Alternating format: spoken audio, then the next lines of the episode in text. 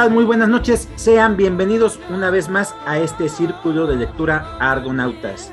En esta ocasión vamos a presentar varias obras y la verdad es que estamos muy contentos porque tenemos a un gran escritor morelense. Eh, es, es, algo que nos encanta que, que, haya pasado y que pues esperamos que sea de su agrado. Es el gran Julio Samán. Muy buenas noches, Julio. ¿Qué tal? Buenas noches. Gracias y gracias por las flores. No, no, no creo todavía ser considerado como gran escritor estamos haciendo nuestros pininos, seguimos haciendo nuestros pininos y, y este, muchísimas gracias por la invitación. Eh, ya tenía el placer de conocer a Salvador, eh, Iván, Iván Santiago, este, muchísimas gracias por invitarme al círculo. Y pues aquí estaremos de vez en cuando, si no cada ocho días, este, por lo menos este, esporádicamente tratando de, de este, de trabajar a la par de lo que hacen acá. He tenido la oportunidad de escucharlos eh, y hacen un, buen ambiente. Insisto, muchas gracias y buenas noches a, las personas que, nos escuchan, nos ven, nos atienden. Perfecto, Julio. Bienvenido. Gracias. Iván, muy buenas noches, Iván. Platícanos, ¿qué nos vas a comentar? Hola, ¿qué tal amigos? Chava, Luis, Julio, qué gusto tenerte por acá de este lado. Hoy voy a, comentar un, relato de un escritor ruso que es Nikolai Gogol. El relato se llama La nariz, un relato muy interesante y hasta cierto punto cómico y divertido. Perfecto, Iván. Nuestro buen Gogol, que tanto queremos en este círculo, no podía hacer falta. Luis, muy buenas noches. Platícanos qué nos vas a comentar. Hola Chava, buenas noches Julio, Iván este, al público que nos está escuchando en este momento, pues en esta ocasión traigo una novela de la Revolución Mexicana, traigo Al filo, al filo del agua del escritor Agustín Llanes. Perfecto, Luis. Es algo totalmente fuera de lo que nos tienes acostumbrado con respecto a la literatura clásica y lo celebro bastante. Y yo soy Salvador, su servidor. Yo en esta ocasión voy a romper con los esquemas como acostumbro y voy a presentar una novela gráfica de Díaz Canales y Carnido, Black Sat. Esperamos que esta noche sea de su agrado. Bienvenidos, esto es Argonautas.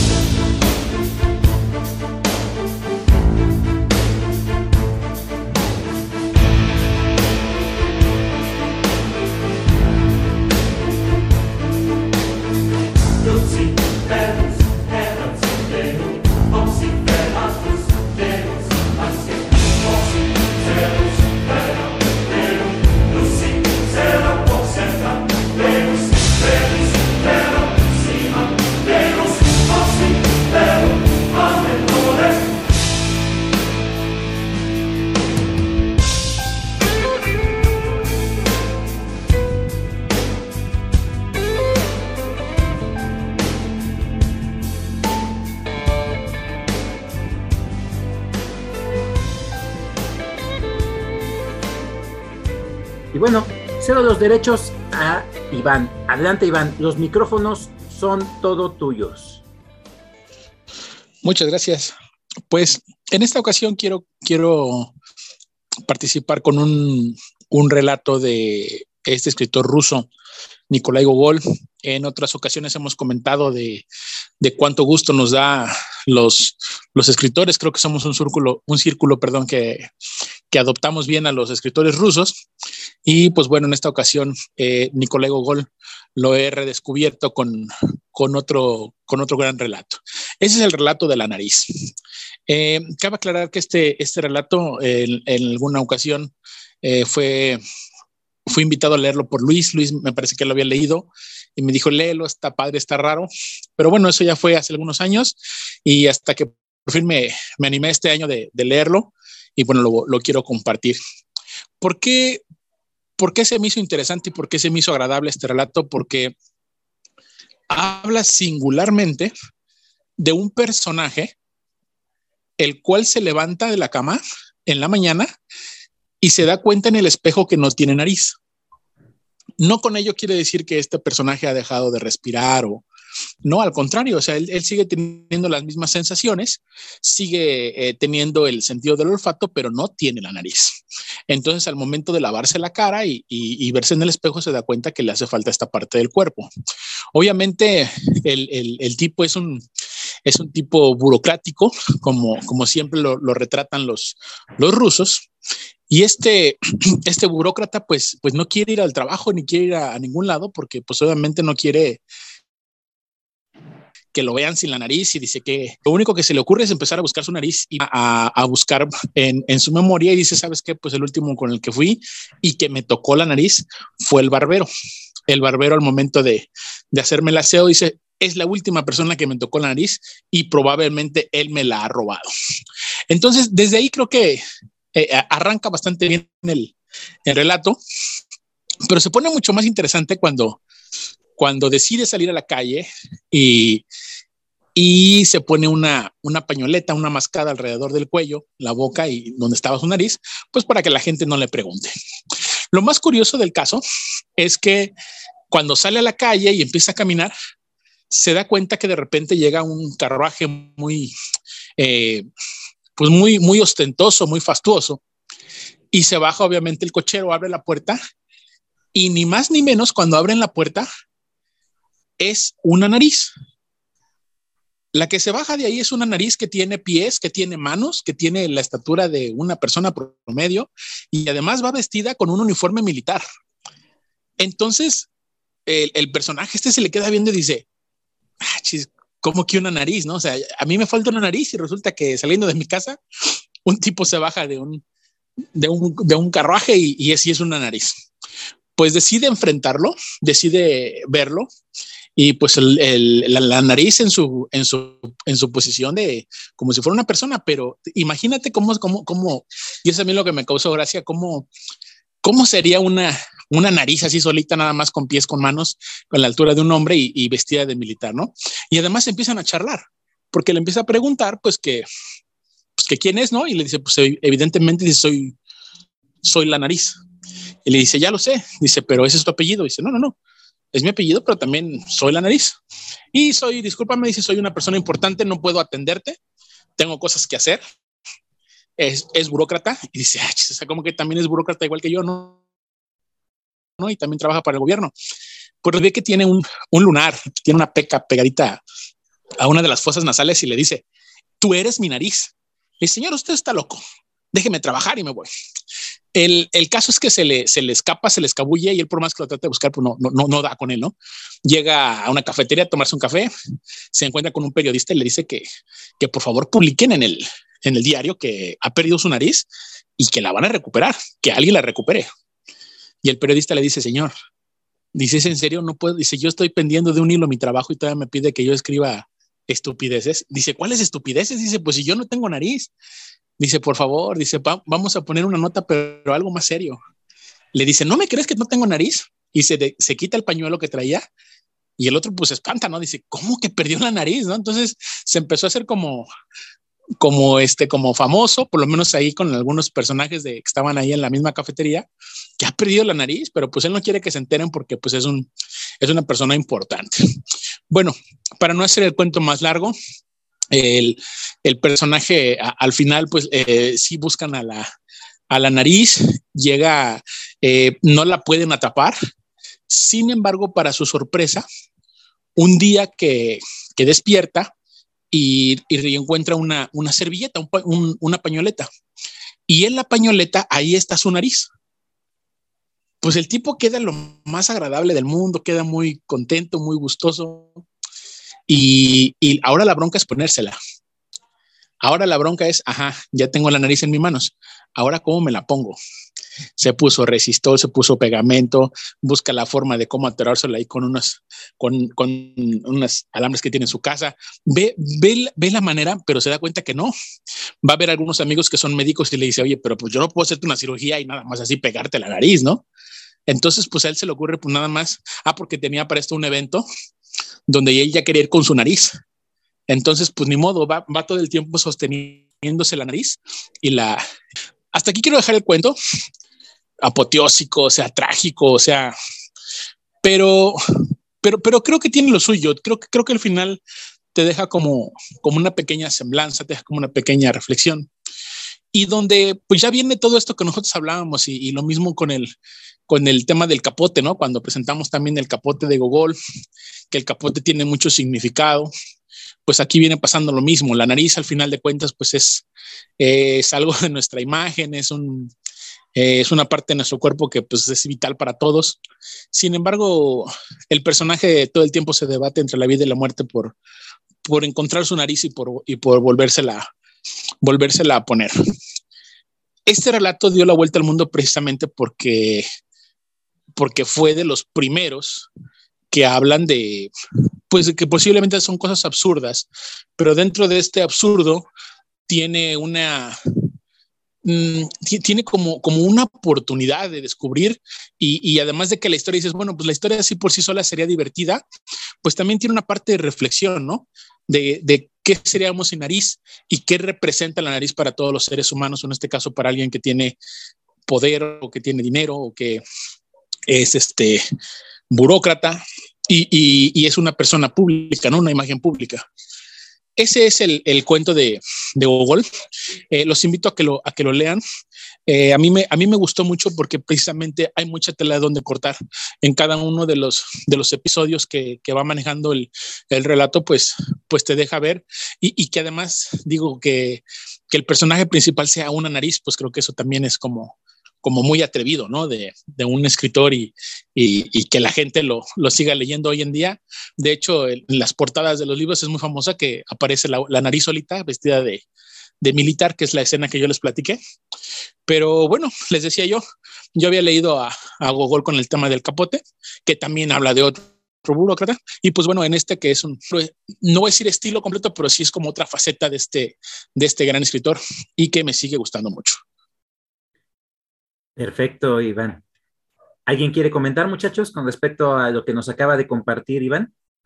Iván Chava, la verdad es que hablar de, de Gogol, pues es hablar también de uno de los grandes escritores de, de, la, esa gran Rusia, ¿no? De que de todo lo, lo, que nos ha dado en, en eso. Eh, eh, Gogol, por ejemplo, eh, en sus cuentos, a mí sí me gusta mucho, especialmente, pues ya, ya había presentado el capote, en este sí cuento, sí, para mí fue pues algo sorprendente porque pues toma, toma algo que pues al cual no estaba muy acostumbrado, ¿no?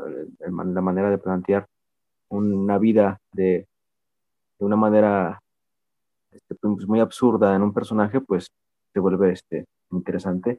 Y ahorita que lo estaba escribiendo Iván, pues sí me acuerdo mucho que esa parte cuando, cuando va, va este, a, que quiere pues este, publicar en el, en el, en el, diario que está la de la nariz, esa parte me hizo mucho, este, me, me, hizo reír muchísimo porque pues es, realmente cuando se ve la desesperación y como que una lucha entre la realidad, pues es, es, es, cómico, ¿no? Que trae el cuento. Pero es muy bueno el cuento, la verdad es que sí. Eh, como dice Iván, yo creo que al final le entenderías un poquito mejor, pero se, se, se disfruta muy bien. Gracias, Iván, por compartirlo, ¿eh? Por Perfecto, Luis. Miguel, buenas noches, ¿cómo estás, mi hermano? Qué bueno que estés aquí. Hola, buenas noches. Este, pues pasaba por aquí. Oye, este, sí me gustó mucho este cuento, lo estaba buscando y este, y ahorita lo que iba a preguntar ya lo encontré, que era cómo se llamaba, porque entré cuando ya estaba hablando Iván y este, ya vi que se llama La Nariz. Entonces, este, lo estoy checando ahorita si está disponible en Amazon o algo para comprarlo, pero no lo encuentro. No, no te preocupes, ahorita nuestra biblioteca digital, Iván, lo, sube al chat. Con mucho susto. No, pues qué mejor, qué mejor. Qué, gustazo que estés aquí, Miguel. de verdad que, me da mucho gusto verte. Eh, a mí también. Eh, ¿Cómo lo viste, Julio? Ah, debo de confesar que, no, no, he tenido la oportunidad de, ese texto de Gogol. Eh, suena interesante, un tanto, un tanto extraño, ¿no? No estamos como acostumbrados a, que de repente nos metan como personaje principal a, una parte del cuerpo de alguien y menos que esa parte del cuerpo cobre vida Entonces, quizá raya entre, entre lo surreal, ¿no? En, esta parte y, y e, extrañamente los, los, rusos hacen cosas, cosas como muy, como muy en doble sentido, ¿no? No, no es que sea la nariz per se, sino que eh, hay algo en el trasfondo de, de, esa nariz, hay algo en el trasfondo, ah, de repente dando un vistazo a, la biografía de Gogol, me parece que un, este, una razón importante por escribir un texto de, su nariz, de la nariz es porque su nariz era terriblemente fea, o al menos así lo considero yo. Y este, y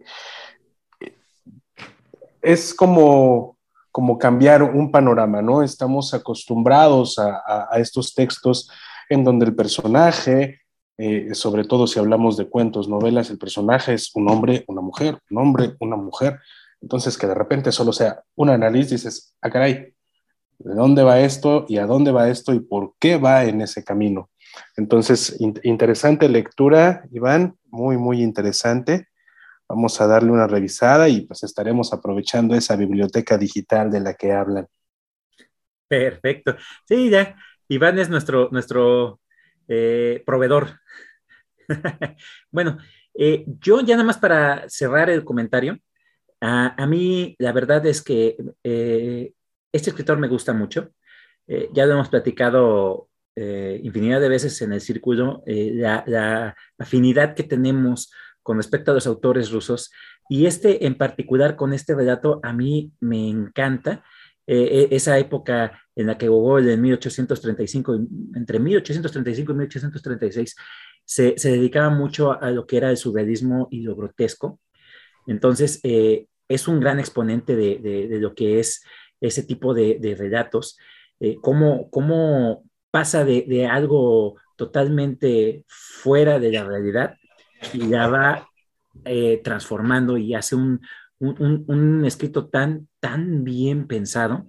Me recuerda mucho a, este relato de, de Cliff Barker, el del cuerpo, en el cual las manos se quieren eh, independizar completamente del cuerpo y pasan a hacer algo tan atroz como lo es la mutilación y empiezan a tener una vida propia.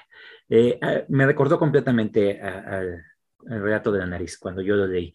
Es, es decía yo, muy de, del estilo de Gogol. Ahora bien, también como, como característica y como cosa tan extraña, el hecho de que haya sido publicado en una revista de propiedad del mismo Pushkin me parece totalmente redondo todavía más.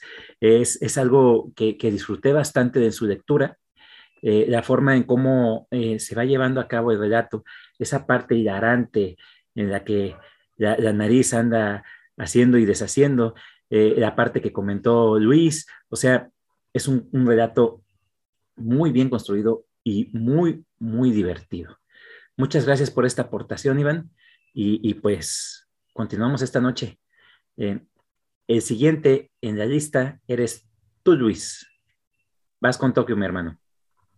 Gracias, Chava. Sí, como les comentaban en un, inicio, traigo el, libro de Agustín Yáñez, Al filo del agua.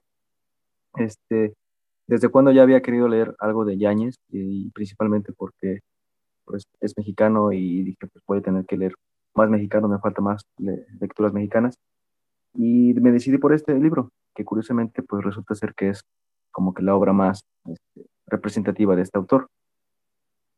Se publicó en el año 1947 y marca pues un, uno, uno de esos libros más representativos del siglo XX mexicanos y que nos va a hablar de la, de, este, de, la revolución.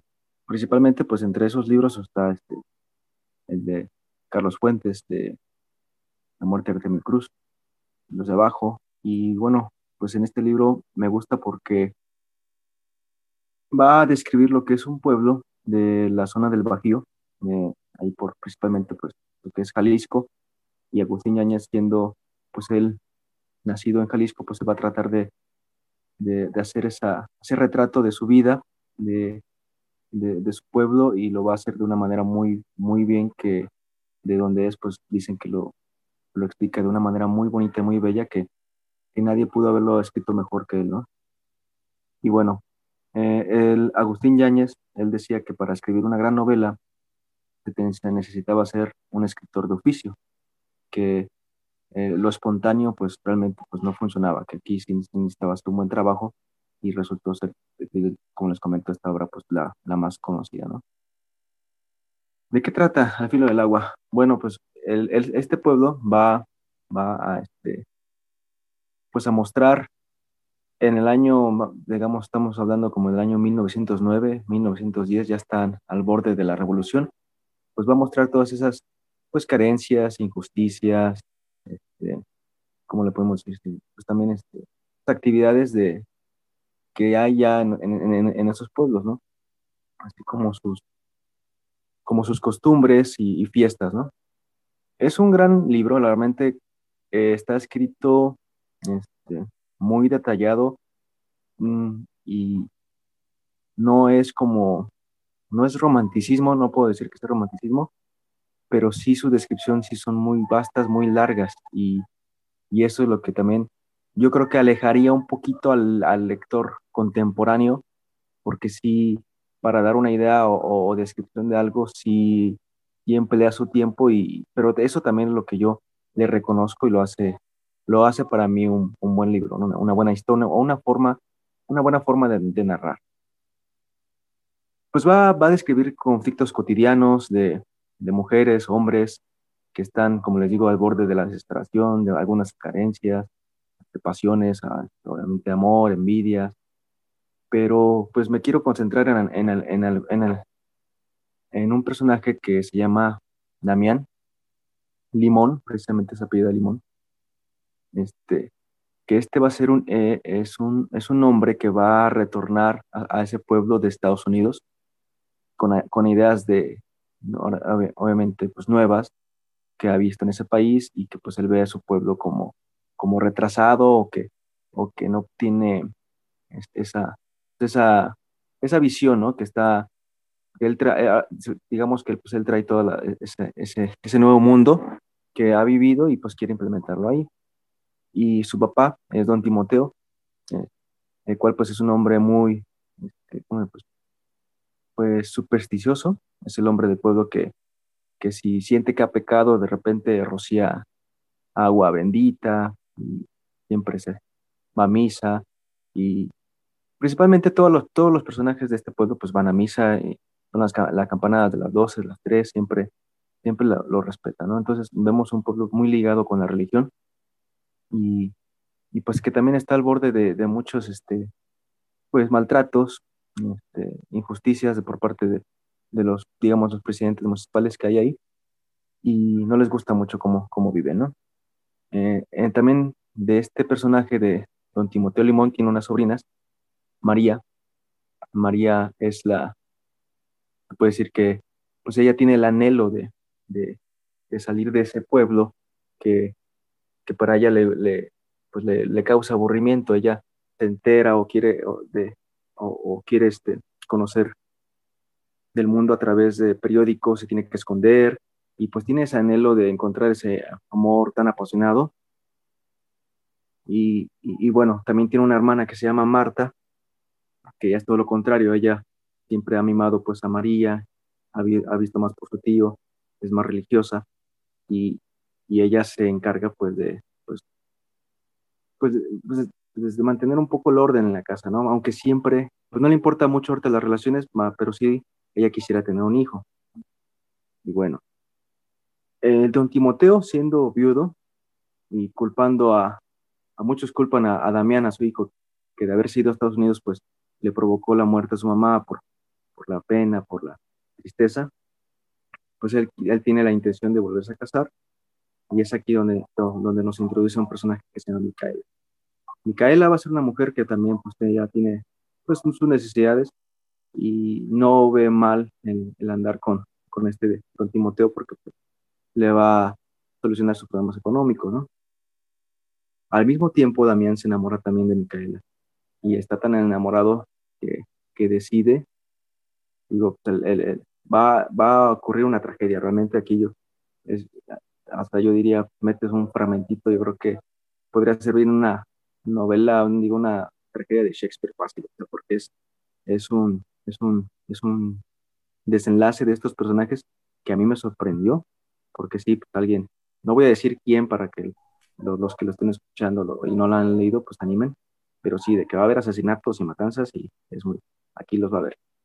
Y bueno, ya para concluir, este, pues sí es un libro muy bueno, la verdad me gustó mucho, lo recomiendo. Eh, para mí, pues, eh, diría Chava, ya es, es algo diferente. Es, claro, pues, termina siendo clásico, pero pues ya, digamos, para mí es contemporáneo. No estoy tan acostumbrado a leer estas historias, pero me, eh, la verdad es que me adentran, me, me, van, me invitan a, a conocer este, estas épocas que estoy perdiendo de grandes obras y esta obra que ya, ya, ya se la debía y, bueno, para ir ampliando mi, mi, narrativa mexicana. Pues ahí está, al filo del agua. Bien, todos Luis, qué bueno que te hayas animado a leer este, más autores mexicanos y pues eh, vamos a ver qué comentan los compañeros con respecto a lo que acabas de, de presentar. ¿Alguien quiere participar, muchachos? Adelante, Miguel. Ah, este, sí, a mí se me hizo muy interesante. No, no conozco a este autor y sí, sí te, de alguna manera me causa un poco de curiosidad saber un poco más. Entonces, este, ¿cómo se llama el, el libro, Luis? Se llama Al filo del agua, del escritor Agustín Yáñez. Sí lo he visto, pero no, o sea, sí he visto al autor, pero no, no conozco nada. Esa, esa edición es la de Podúa, ¿verdad? De pasta dura. Ah, qué bonita, qué bonitas ediciones. ¿Cómo, ¿Cómo viene la letra, Luis? ¿Si viene muy, muy pequeña o viene decente? Sí viene algo pequeña, pero viene, este, eh, ¿cómo, ¿cómo, te puedo decir? O sea, sí está bien esparcida. O sea, no, no se siente tan, tan, tan pesado a leerlo. Bien. Sí, eh, me llamaba la atención porque esa colección este, de portadas como eh, de color eh, amarillo beige estaba muy chiquita, las veía yo muy chiquitos, pero, pero se veían bien bonitos, la verdad, de pasta dura y, y, pues la colección creo que trae casi todos los mm. autores mexicanos, desde em, lo que es el siglo XIX hasta nuestros tiempos. Entonces, creo que es una colección muy interesante.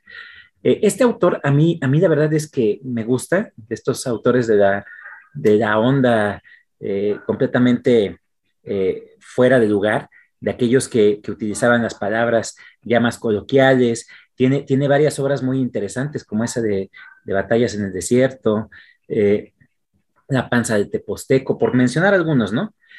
a mí, me gusta mucho, creo que lo platicamos en una ocasión este, Iván, cuando llevaste al círculo presencial. No me acuerdo si lo platicamos o nada más fue la portada que te hice, no recuerdo bien. Pero bueno. Sí, sí lo platicamos, chava. Bueno, yo, yo, yo en particular había dos libros ya de Agustín Ñañez cuando estábamos en presencial, tanto el de Flor de Juegos Antiguos y, y el otro es el de Archipiélago de Mujeres, que son dos obras a mí que me encantaron, me encantaron. Y precisamente iba yo dejando el del filo del agua hasta el final porque sé que es su obra cumbre y no la, no la he leído. Eh, todavía tengo por ahí también el de las tierras flacas, que es otra muy famosa también de él.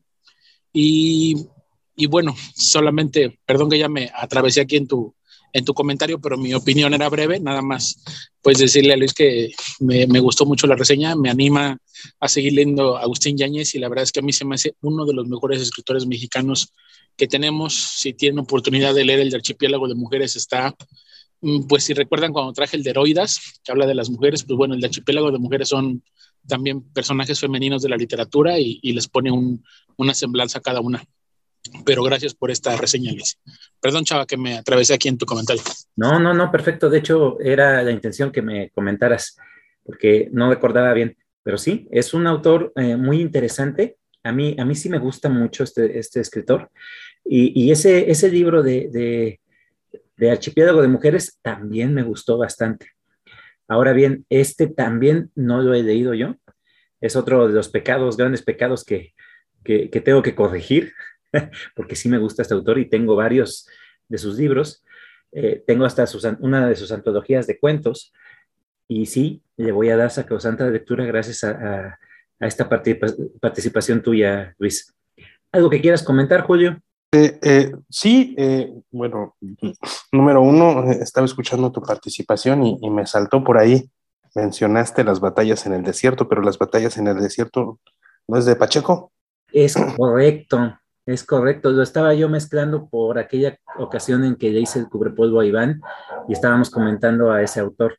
No sé por qué lo, lo, mezclé. Tal vez lo, no por ese, ese cubrepolvo que le hice a mi amigo Iván.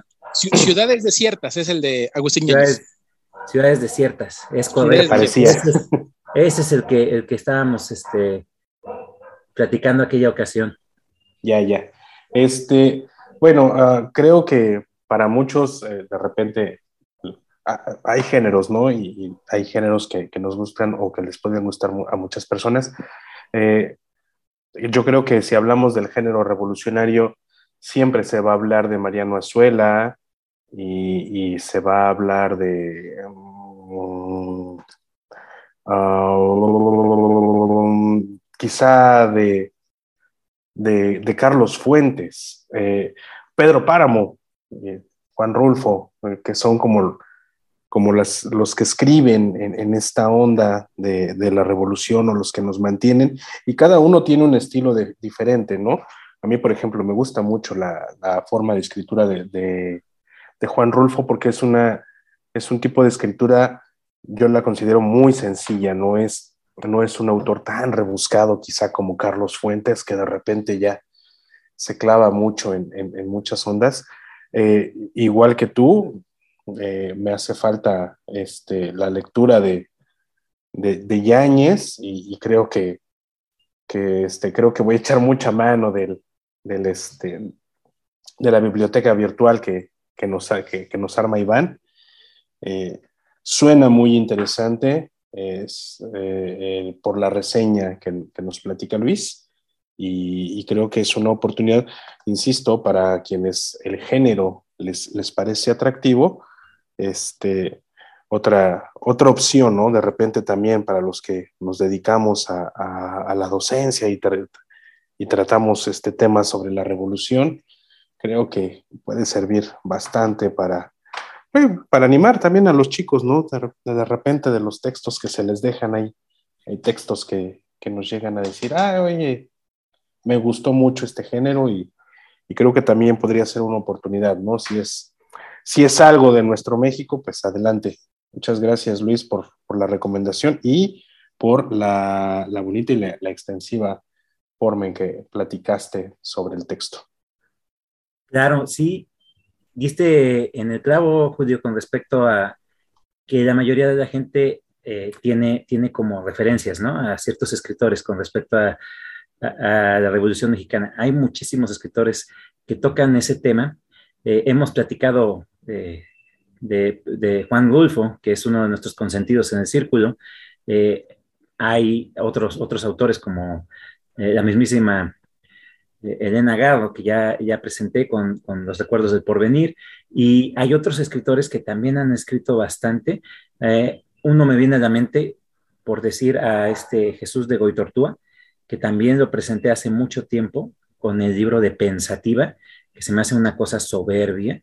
Es un libro breve hasta cierto punto, pero con un eh, buen manejo del ritmo, eh, mete bastante información con respecto a la a la guerra eh, que, se suscitó después de lo que fue la Revolución Mexicana, que es la mismísima guerra cristera, y la forma en cómo, cómo, te lo va contando Boditortúa se me hace de, una forma soberbia, cruel, triste, pero, pero bien escrita y, muy romántica para mi gusto. Eso sí me, gustó mucho como, cómo lo presentó.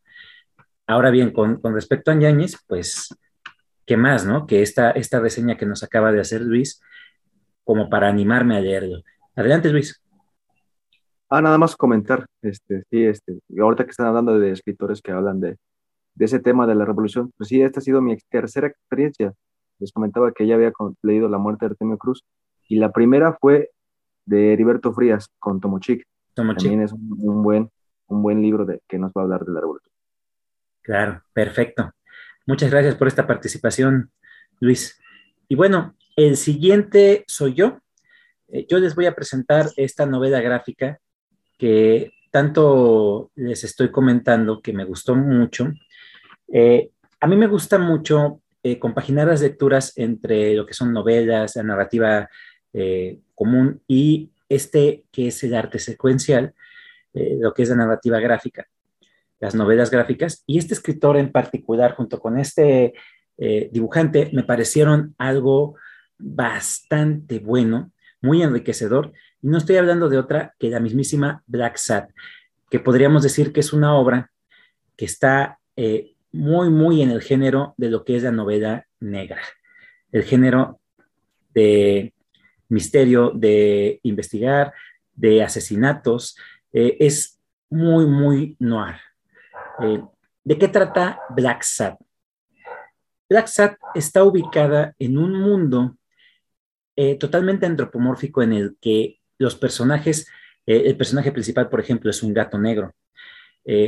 Tiene que investigar en el primer capítulo el asesinato de una exnovia que tuvo, que es otra gatita, y que está completamente rodeado de misterio, porque al parecer hay alguien que no se quiere no quiere que se enteren de cómo fue el modus operandi de la muerte de esta personaje. El cuate está tan bien descrito como los eh, detectives más clásicos, aquellos que están en contra de los estereotipos, pues aquí se van a encontrar un estereotipo muy interesante, porque es bien claro el detective gruñón, pero de buen corazón, aquel que no quiere estar con el sistema y quiere cambiar las cosas para bien, pero que entiende muy bien cuáles son sus limitantes. Él entiende muy bien que en ocasiones no va a poder hacer absolutamente nada porque el sistema es muy difícil de, de eliminar, de poder vencer. Y pues este cuate hace todo lo posible siempre que esté en sus manos. Entonces empieza a investigar el asesinato de, su expareja y se va encontrando con una trama totalmente eh, clásica con respecto a este tipo de obras, en la cual una persona con demasiados recursos es aquella que está girando, que está tirando de esos hilos, eh, el cual no quiere salir a la luz, pero que Black Sat va a hacer todo lo posible por develar ese misterio. Y así continúan, son cinco capítulos en los cuales eh, te va contando hasta cierto punto, de forma independiente, en cada capítulo, diferentes historias. Llega a hablar sobre el racismo, utilizando a los animales que son blancos, como los osos polares, los lobos, para formar un, grupo que hace alusión al Ku Klux Klan. Eh, la forma en cómo se veía en la década de los setentas, en aquella época fría, de la Guerra Fría, perdón, y que eh, Black Sat también va viendo cómo el mundo va cambiando después de lo que fue la Segunda Guerra Mundial. El tercer capítulo, por ejemplo, también te plantea otro tipo de situaciones en las cuales va entrando en un mundo totalmente turbio que tiene que ver con la música, el jazz. También va a haber otro capítulo en el cual hablan sobre lo que es la energía nuclear y cómo los rusos también están metidos en, este, eh, en esta historia. El último capítulo, el quinto, que fue el que se me hizo todavía más eh, literario por hablar de alguna cosa, es el que hace referencia a esta gran obra de este gran escritor que es Roberto Bodaño y no es otra que la mismísima Los Detectives Salvajes. Algunos la recordarán porque ya la han comentado en el círculo. Y la verdad es que se me hizo increíble la forma en cómo Canales la presenta de una forma tan dinámica, eh, con unos personajes muy bien desarrollados, un escritor que está completamente atormentado, un amigo suyo que lo incita a romper sus escritos, eh, un crimen que se comete y del cual culpan a Black Sat y que al final se desarrolla de una forma muy bien lograda. Eh, yo, yo no me imaginaba ese final, yo pensaba que iba a ser un final totalmente cliché y terminó siendo algo muy bueno. La forma en cómo está presentada la obra, la obra es completamente en el eh, estilo europeo de los recuadros muy bien construidos, con una, una narrativa con bastante texto y la verdad es que me terminó por encantar con todos estos aspectos que les estoy comentando. Esa es la obra que traigo yo en esta noche, muchachos. No sé si alguien quiera comentar con respecto a esta obra. Black Sat. Adelante, Luis. Hola, Sí, comentar que eh, en esta ocasión yo creo que el que has traído sí se más interesante eh, en cuestión como es pues, los dibujos me gustan. Mm, creo que ya la había escuchado esa, esta de Black Sat. Creo que ya la había sí, creo que un amigo la, me, la había, me la había recomendado, pero yo, como te digo, yo también, como soy nuevo también en ese, ese mundo, pero sí, ahorita con, con, tu, con tu reseña me, me, gusta. Y el último capítulo, como dices es el bueno, yo creo que sí. Como, como lo, conforme lo describes y me, causa interés. Gracias, por compartirlo. Perfecto, Luis. ¿Alguien más, muchachos? Una pregunta, Chava. Este, yo. Uh, ¿Definirías eh, esta novela gráfica eh, como novela negra, como un thriller, como un thriller psicológico, como, como un thriller policíaco? ¿Bajo qué es de estos géneros que te menciono, cuál crees que se apegue más al, al texto? Eh, mira, yo creo que es eh, más en el ámbito pulp. Eh, había comentado en un principio de mi, de mi, comentario que era muy al estilo de las películas del género noir. Yo creo que es, un, es, un, es una mezcla bastante buena de lo que es la, la, novela detectivesca con el género de, de el género negro, de la cuestión de los asesinatos, los misterios, la investigación. Es, es, es, una, es una buena exponente de ese tipo de género, del género de, de, de, aquella época de, de, las películas. Me viene a la mente, por ejemplo, la de Dick Tracy. Eh, me vienen a la mente también las películas de este cuate, eh, ay, ahorita se me fue su nombre, que es un actor eh, muy, muy representativo de Estados Unidos. Todavía sus películas eran en blanco y negro. Y, y hacía siempre del detective que, que, estaba en contra de, del sistema. Y ay, ahorita no recuerdo bien su nombre. Pero bueno, algún, ya me acordaré y lo comentaré después. Pero creo que es en ese género en donde bien, bien entra. Creo que también toca otros temas, es más, más eh, sumándose lo que es la, crítica social, por hablar de ese capítulo del racismo o el capítulo en el que también meten el problema de lo que eh, la gente pensaba que iba a pasar con la energía nuclear. Eh, también hay, hay, hay habla sobre la drogadicción con respecto al capítulo del jazz, de la música jazz que también me pareció eh, soberbio que haya utilizado la música para presentar ese, ese capítulo. Y pues el último capítulo que presenta más cuestiones eh, literarias con, con respecto a, a, esa alusión que hace a los detectives salvajes, eh, escribe su obra definitiva este escritor y trata por todos los medios que o no se dé a conocer o se dé a conocer, pero termina comprendiendo que puede eh, desaparecerla y ser más grande con eso, por la historia que tendría que ver con respecto a ese viaje que realiza para que esa, eh, esa, esa obra se publique. No sé si haya respondido a tu pregunta o enredé más las cosas.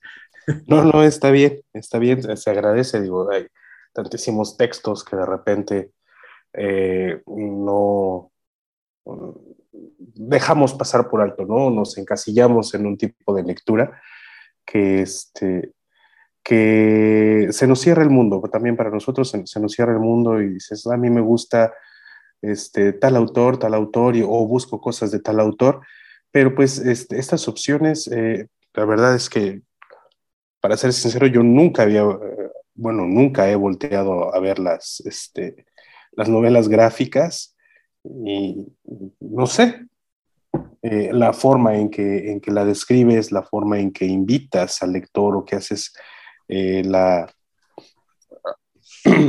el análisis del, texto, pues invita, ¿no? Porque es, es algo insisto, fuera de lo común, fuera de lo que estamos acostumbrados y creo que eso es, eso es bien importante, ¿no? Tratar de, encontrar nuevos espacios siempre, siempre será bueno. Muchas gracias. Claro. Iván, ¿algo que quieras comentar? Sí, cómo no. Bueno, primero que aprovecho la, eh, la, intervención para también ser y muy gustoso y, y también este, nos fuimos con la finta, yo también cuando que fui a ver mi libro, que hablamos también de, de que Agustín Yáñez y comentamos los libros de Ciudades Desiertas y La Paz de Teposteco, también confundimos el escritor porque ese es de, de José Agustín, José Agustín. Pero a lo mejor es, es, la emoción que tenemos hoy, que tenemos aquí dos escritores y, y vuelven eh, amigos como, como Miguel, y a lo mejor por eso hoy cometimos esta, esta metidita de patita, pero pero corregida, por eso está, corregida para que no, no piensen que andamos diciendo ahí todo disparates. Eh, respecto a esta obra que, me, que mencionas, pues este, más o menos voy en el, en el estilo de lo que estaba comentando eh, Julio, ya, ya lo hemos comentado que yo tampoco no soy de, de tener eh, novela gráfica, sin embargo, los temas este, que, que nos traes, pues yo pensaría que fueran de, de novelas normales, no me imaginaría que fueran novelas gráficas, no me imaginaría que fueran mangas, como también traes. Eh, sin embargo, comentaste algo muy, muy curioso y luego, luego se me vino a la mente cuando dijiste los detectives salvajes y que lo habíamos visto en el círculo de lectura, que si no escuchamos los detectives salvajes, porque lo han, lo han llevado muchas veces, muchas veces, y fíjate que yo tampoco he leído ese libro, pero ya con las reseñas de mis amigos que lo han llevado varias veces, pues ya más o menos me, me doy una idea de qué van los detectives salvajes y también pues una idea de, de esta obra que pueda ser cierta, cierta referencia. Eh, interesante, yo a veces el, el, tema policíaco eh, difícilmente lo, o detectivesco lo sigo muy difícil porque pues como lo comentaba la vez pasada, para mí siempre el más grande será eh, Arthur Conan Doyle. No, no me gusta, he leído por ahí un par de otras, no sé, Agatha Christie puede ser otra, y está Patricia Cornwell, que, que, no me animo, o sea, nada más porque un libro que yo ando buscando ahí de, de, de este, del Jack el Destripador, por eso di con ese libro, pero, sé que Patricia Cornwell tiene también muchísimo libro. A punto de leer algo de Elmer Mendoza, que también sé que a eso se dedica este amigo y es contemporáneo y mete, mete mucha como novela negra, novela policíaca. Y no sé, o sea, por más que la, recomiendan o eh, no, le, no le doy a, a, ese tipo de, de novelas. Eh, no porque no me guste, insisto, sino porque digo, bueno, pues ah, después de, es como cuando escuchas a cantar a un cantante profesional y después ves a otro y dices, bueno, pues mejor me quedo con el profesional. Pero es una percepción muy, muy mía, ¿eh? no quiere decir que no lo sean, pues obviamente, pues por algo son escritores de, de, de época, por algo son escritores que son muy famosos, seguramente mucha gente le agrada. Yo, como nada más, yo como estoy casado con Conan Doyle y mi, y mi, y mi novia es Agatha Christie, pues nomás con ellos me quedo, ¿no? Pero, pero no quiere decir que sea, que sea así. Pero eh, al final, pues como dice también Luis, es interesante escuchar una, una propuesta diferente de un autor distinto que no, que no se conozca y pues también se agradece, ¿no? Porque también hay gente que, que sigue el podcast y que, que también le gusta eh, este tipo de, de novela gráfica y que pues bueno, a lo mejor de tanto traer novela gráfica, Chava algún día me va a animar. ¿no? Tanto va el cántaro al agua que hasta que se rompe. Entonces algún día, algún día voy a caer en una novela gráfica y voy a, voy a leer algo de lo, de todas las cosas interesantes que nos has compartido. Gracias, Chava. Claro, eh, fíjate que eh, comentando ya lo, que acabas de, decir, eh, ya, ya has leído a, un autor que presenta a un investigador, a Antonio Guadarrama Collado, con Coatl. yo creo que tenemos muy buenos exponentes en, ese aspecto. En Latinoamérica hay varios escritores que han tratado de hacer series de libros eh, con, el investigador privado, con el detective. Eh, tenemos a, este canijo de, con la octava plaga y con Inframundo y, su serie, eh, que es este Fernando Esquinca. Tenemos a este Hagenbach, creo que se apellida, también con, su serie. Tenemos a, varios escritores, la verdad es que sí hay, hay muy buenos exponentes de, este género. Y creo que en una ocasión lo habló Miguel eh, de, esos escritores con, tenemos también a este Padura, a Leonardo Padura. Eh, o sea, sí hay, hay, mucha literatura y, y, muy buena ¿eh? con respecto al género. ¿Cómo lo ves, Miguel? Sí, definitivamente el género negro es uno de los, de los que tienen muchísimos este, expositores. A, mí me gusta mucho lo que se hace en México sobre el género negro. Hay un cuate que recientemente el año, a principios de este año conocí, se llama Imanol Canellada. Es un tipo tremendo, tremendo. Es un español que está viviendo en México y que tiene unas obras brutales de, este género. Y hay otros tantos, ¿no? Hay otros tantos que, hay otro que se llama Joe, Joe Nesbo, que es, ah, bueno, bueno, ese no es mexicano, pero bueno, el caso es que sí, sí, mexicanos hay un montón. Y algo interesante y que a mí me ha perturbado es que este, este año se estrena en Netflix la obra cumbre del género en cuanto a, ser uno de los pilares en México, que es este, esta obra de Velasco Arán, escrita por Paco Ignacio Taibo. Se estrena ya en Netflix en octubre, así que ahí está un ejemplo más de este género, cómo ha ido ganando terreno. Perfecto. Ya, muchachos, para que se animen, se animen y, y, y entren de lleno a este bonito mundo oscuro, tenebroso y, de mucha acción, que es el género de novela negra. Eh, perfecto. Eh, continuamos contigo, Julio. Los micrófonos son tuyos. Gracias, gracias. Este, nuevamente un saludo para todos. Este, pues nos estamos incorporando al círculo de, al círculo de lectura y eh, traigo una participación breve el día de hoy. Este, tiene mucho que releí eh, El Orla de Maupassant, creo que es, así se pronuncia. Mi francés está muy oxidado, por, no decir que inservible, porque nunca lo practiqué. este, ah, y creo que, cabe mencionar, ¿no? O sea, presento la obra, presento a El Orla, porque al final de cuentas eh, últimamente he estado escribiendo cuentos de, corte de terror, este, terror psicológico, y todo mundo cuando se habla de terror, todo mundo piensa en Stephen King, en Edgar Allan Poe, que también es un, maestrazo, eh, en H.P. Lovecraft, eh, pero realmente uno de los iniciadores del género eh, es este, este francés, el Orla se publica por ahí de 1800, finales de los 1800, y este, es un cuento breve, es un cuento breve, no quiero hacer demasiados spoilers de la obra, entonces este, lo que sí puedo eh, adelantar es cuál es la raíz del miedo, y creo que es la pregunta que se plantea eh, Goy a, Guy a la hora de, escribir su obra. Eh, el trabajar desde esta parte en lo que realmente nos da miedo y toma un personaje que de repente está acostado, ensimismado en sus pensamientos y que le llegan ideas y que empieza a tener eh, alucinaciones o nos hace creer en estas alucinaciones de este ente que nunca se hace presente pero sabemos que está ahí por, los detalles que suceden a lo largo del, cuento, está breve, si, si, se toma el cuento breve, eh, estamos hablando de unas 16, 17 páginas aproximadamente, es un texto chiquito.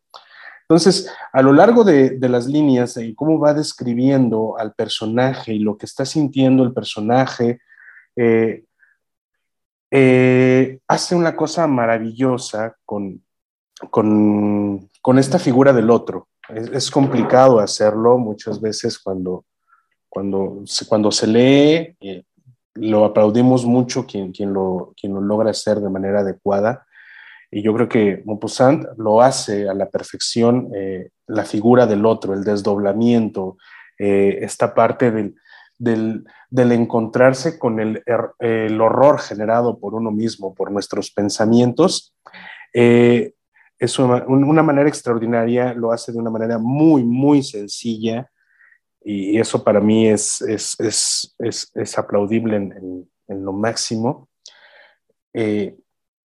Atrapa, atrapa desde, desde el primer párrafo, desde el primer párrafo, aunque parece como muy soso, ¿no? Que está el, el amigo tirado en, el pasto, este, y empieza a describir, y te lo va diluyendo, te lo va dando a cuentagotas, no te suelta, no te suelta al orla desde el principio ni a rajatabla, sino que te lo va diluyendo poco a poquito para darle al lector esa fascinación, ese, esa necesidad de conocer más, de, de realmente saber si lo que está pasando está pasando en la realidad o está pasando en la cabeza del personaje. Yo creo que es uno de los grandes aciertos del texto, es una de las grandes virtudes que tiene, que no es, que no es un, este, eh, una figura que, que, pueda ser tangible o pueda ser visible en las primeras páginas, ¿no? Sino que, eh, insisto, te, te, avienta, te avienta y, y estar dilucidando si realmente estamos o no estamos entendiendo lo que, lo que el autor quiere describir. Me gusta mucho porque insisto, es, eh, es uno de los iniciadores del género del terror en, cuentos cortos y, este, y, se mete en las partes como más oscuras del ser humano. Hay que recordar que, cabe mencionar, una parte de la, de la biografía del escritor, eh, gran parte de su vida, o la última parte de su vida, estuvo, este, estuvo eh, en un hospital psiquiátrico. Entonces, hay quienes dicen que, que Lorla representa estas, estas esta enfermedad, estas visiones que él pudo llegar a tener y las describe ahí, ahí de una forma tan precisa, tan, tan bonita, por así decirlo, no encuentro otra palabra en este momento, pero este, insisto, para los amantes del género de terror, para los amantes del, del, cuento de terror, del cuento de terror psicológico. Es una lectura que no pueden dejar pasar. Yo me la he leído como cuatro o cinco veces. Eh, hay otras eh, lecturas que tiene Maupassant, este, que son más o menos del género, pero creo que es la más representativa. Todo mundo dice que es como la más representativa, este, porque tiene tiene una estructura bien definida y es un tipo de lectura que no te suelta. Te invita a, seguir leyendo, te lo echas en una, en una sentada, un, viajecito en la ruta, si de repente te gusta leer en el, colectivo, eh, te lo echas eh, mientras estás pensando en la inmortalidad del cangrejo. Creo que vale muchísimo la pena y esta es la pequeña aportación que traigo en esta mi primera intervención del, de, Argonautas. Perfecto, Julio. Sí, claro, Maupassant, este, Guy de es un, es un autor que nos gusta mucho en el círculo. Eh, nuestro querido amigo Juanito, que en paz descanse, lo traía mucho. Le gustaban, es, es uno de los representantes del relato breve. Y, y, pues sí, en la misma sintonía, es una obra de la cual eh, la mayoría por lo menos identifica y lo tiene bien definido a, Guy de Maupassant. qué bueno que lo hayas traído. Eh, vamos a ver qué, comentan los demás. ¿Alguien quiere comentar, muchachos? Adelante, Luis. Gracias, va. Este, bien, este, Julio, la verdad que me gustó mucho tu, crítica, tu opinión de este libro, porque curiosamente de, de de Maposan, el, el cuento de Lorla para mí es el más que más me gusta, el, más representativo de su obra. Y bien lo dices tú, es, es, es, una obra que va, es un cuento que va como que de menos a más. Haz de cuenta que lo invisible se va haciendo visible, ¿no? Con respecto a los, a los sucesos de, de, lo sobrenatural que va, va ocurriendo. Y también está la otra cuestión, como dices tú, lo, lo, lo irreal. Eh, cuando el personaje se cuestiona qué es, si está, si lo que está viviendo es real o no, y se cuestiona que está, que está loco, ¿no? Este es un, este es un, este cuento le, le gustaba mucho a Lovecraft, inclusive porque tocaba mucho ese punto. De hecho, dicen que Lorla es una metáfora de la angustia, lo cual pues va a llevar al, al personaje principal a la locura, ¿no? Y es, es una obra muy buena, muy buena. Que, ¿Cómo lo describes? Y ya sé. Claro. Iván. Sí, claro, bueno, pues eh, hoy Julio trajo uno de los, de los grandes, trajo un, un titán francés. Eh, el, cuento de Lorla, desde que lo leí la primera vez, se me hizo muy interesante, se me hizo muy bueno. Eh, cuando yo leo el Orla, siempre traigo a la mente la casa tomada de Julio Cortázar. Y ahora que recién descubrí eh, en este círculo a Amparo Dávila con el huésped. en los tres casos, no se sabe exactamente qué, qué es lo que, lo que tiene agobiados a los personajes principales. Se me hacen unos relatos excelentes, excelentes, porque uno le puede cargar lo que sea, ¿no? Uno le puede cargar lo que quieras a, a El Orla, ¿no? Que hasta el, mismo nombre es, es raro. Eh, y lo mismo pasa con los otros dos cuentos, entonces creo que eh, son cuentos que, que, siempre quedarán en mi, en mi memoria, principalmente por el, el, Orla, el, final, que mm, no lo tiene así Cortázar, eh, Amparo Dávila sí tiene un final algo más o menos, pero el del Orla está, a mí se me hizo brutal, se me hizo, dije, sí está, sí está bastante bueno. Eh, a, The Guy de Maupassant es, es muy, son muy buenos sus, sus, cuentos, sus relatos. A mí también me gusta mucho el tema, el, el, otro, el de la cabellera, también es otro de los que me encantan. Pero hay uno que yo siempre, siempre que alguien te de yo siempre digo, el, el, el relato de la noche ese relato de la noche a mí me encanta, me fascina, porque dices, ahí se ve la pluma del escritor, sin decirte una trama, te puede generar esa sensación del miedo. Entonces, el, encontrarnos con un escritor que, te pueda transmitir eh, algo sin necesidad de darte una, trama completa, como en el caso del cuento de la noche, eh, eh, ese que estoy comentando, pues se me hace muy, muy bueno. Y ahora, en un cuento con, con más espacio, con más trabajo. Eh, dice Julio, es un relato corto, sí, eh, pero bueno, creo que de los que he leído es de los más larguitos, de los que tiene.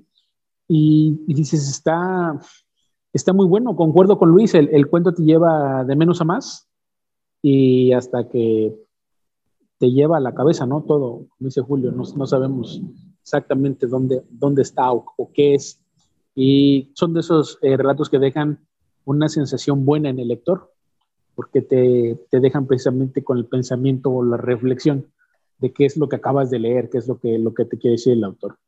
Esa es mi, mi participación nada más. Perfecto, Iván. ¿Algo quieras comentar, Miguel?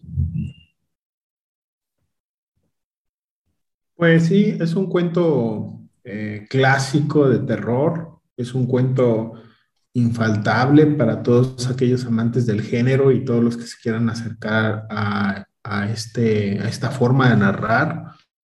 A mí me parece uno de los cuentos, tal vez en el top 100, ¿no? De los que tienes que leer algún día. me parece muy, muy buena esa aportación. Claro, por supuesto. Eh, mira, qué, forma de cerrar el círculo con, esta obra y, presentación de Julio. Eh, muy bien, pues vamos a pasar a la parte en la cual vamos a puntuar nuestras obras, esa, esa parte que tanto les gusta. Y bueno, comenzamos contigo, Iván. ¿Cuántas estrellas le damos a esta obra? Al maestro Gogol le sigo poniendo cinco estrellas, cinco de cinco. Muy buen relato, un relato atrevido, un relato diferente y la verdad es que se disfruta mucho su lectura. Perfecto, Iván. Luis, ¿cuántas estrellas le damos? Al filo del agua de Agustín Yáñez le voy a dar cuatro estrellas porque lo considero una muy buena novela, pero sí es un poco extensa y eh, se centra mucho, este, pues, me gustaría más que se, centrara más en personajes que también de todas las especies. Por eso nomás le pongo cuatro estrellas, pero la obra es muy buena. se vale, es, es una buena puntuación. Julio, ¿cuántas estrellas le damos al maestro eh, ah, le da, bueno, por el género, por lo que representa el género, eh, decía Miguel, deben estar en las que tienes que leer si te gusta el género. Entonces, para mí en este momento es un 5 de 5. Yo a Black Sat, ¿por qué lo voy a puntuar? Eh, la narrativa visual es muy buena, el estilo que manejan me parece muy interesante, viniendo de un dibujante que trabajó para Disney en Italia. Eh, la narrativa es, excelente, los diálogos están muy equilibrados con respecto el arte secuencial y pues la historia en general que va siendo eh, muy particular en cada, en cada capítulo, pero que al final te cuenta un todo, me parece muy, muy interesante. Por todo esto que les acabo de comentar y no puedo poner de menos de cinco estrellas. Una manita. Casi hicimos el programa perfecto. Gracias, Luis. Eh, nos falló ahí un puntito, pero se vale. y bueno, es así como hemos llegado al final de este programa. Eh, les recuerdo que no somos críticos literarios, pero lo hacemos con mucha pasión. Ya vieron que en un principio tuvimos bastantes tropiezos, nos equivocamos de autores, se nos cuatrapearon, se nos cruzaron completamente, pero pues qué bueno que se pudo hacer la aclaración propia y prudente. Eh, les recuerdo que tenemos redes sociales, nos encuentran en Facebook, tal cual, Círculo de Lecturas Argonautas, y ahí pueden escuchar desde el primer capítulo de la primera temporada hasta el más reciente de la tercera temporada. Eh, este mes se lo dedicamos completamente a nuestro buen amigo Juan, que en paz descanse. Y pues vamos a pasar a despedirnos. Iván, muy buenas noches.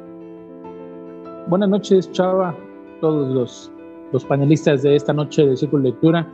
Un círculo muy, muy agradable, muy interesante, con, con grandes obras y bueno, a la gente que nos sigue programa programa, agradecerle siempre el tiempo y que, que nos siguen escuchando. Eh, nosotros seguiremos leyendo siempre libros y cosas que vamos descubriendo. A todos mis amigos del círculo de, de lectura que no estuvieron presentes, para ellos un saludo, esperando se encuentren bien, donde quiera que estén, y recordarles que aquí los esperamos cuando, cuando gusten y cuando deseen participar. Excelente noche para todos. Luis, muy buenas noches. Buenas noches, este, Chava, Miguel, Julio, bienvenido, este, Iván. Este, también fue un ciclo de lectura pues, muy variado, me gustó mucho, hablaron de muchos temas, diferentes épocas, diferentes escritores, lo cual pues espero que les haya gustado a todos los, los que nos están escuchando, ¿no? Entonces, este, un saludo a todos y pues nos veremos pronto con más libros. Julio, muy buenas noches, Julio. Gracias, buenas noches nuevamente un, agradecimiento por la invitación. Este, buenas noches a los panelistas Miguel, Chava, Iván, Luis. Eh, espero que podamos encontrarnos en, más ocasiones y más espacios. Y pues que tengan bonita noche y bonita semana. Miguel, Muy buenas noches, mi hermano. Buenas noches a todos y un gusto participar el día de hoy aquí de oyente. Excelentes obras, me dan muchas ganas de leer algunas de las que mencionaron que no conozco y pues muchas gracias a todos y nos vemos la próxima semana. Y yo soy Salvador, su servidor. Eh, no me queda más que decirles gracias totales. Espero que se hayan divertido como nosotros lo hicimos y nos vemos en un próximo episodio.